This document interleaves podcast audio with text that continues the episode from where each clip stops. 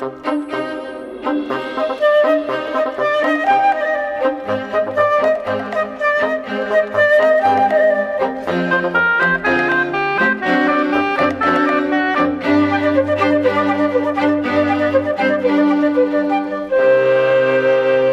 última questão da lista de perguntas ainda sem resposta, elaborada pela revista Science, a centésima vigésima quinta, é explicada por João Pimentel Nunes, professor de Matemática no Instituto Superior Técnico. Questiona-se se o modelo padrão da física de partículas repousa sobre sólidas fundações matemáticas. A verdade é que até agora tudo tem funcionado. Mas. Não temos a resposta. O que acontece é que vivemos uma situação extremamente interessante em que acontece o seguinte: portanto, a linguagem em que a física é escrita é a matemática. E a matemática fundamenta-se no rigor. A matemática é feita de teoremas que são demonstrados muito rigorosamente.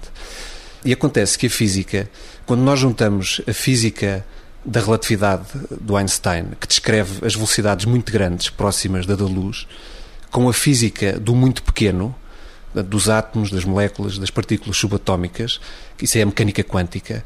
Quando juntamos estas duas partes da física, damos origem a modelos, entre os quais o modelo padrão, que explicam milhares e milhares de dados experimentais que se relacionam com as interações de partículas subatómicas.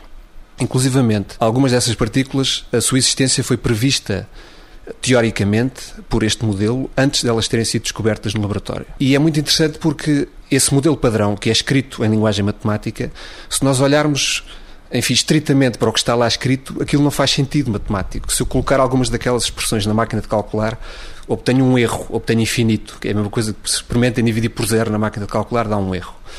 Uh, o que isso significa é que, estritamente falando, o modelo padrão está matematicamente mal definido. Provavelmente nós não temos ainda a verdadeira formulação matemática, a formulação mais correta destas teorias.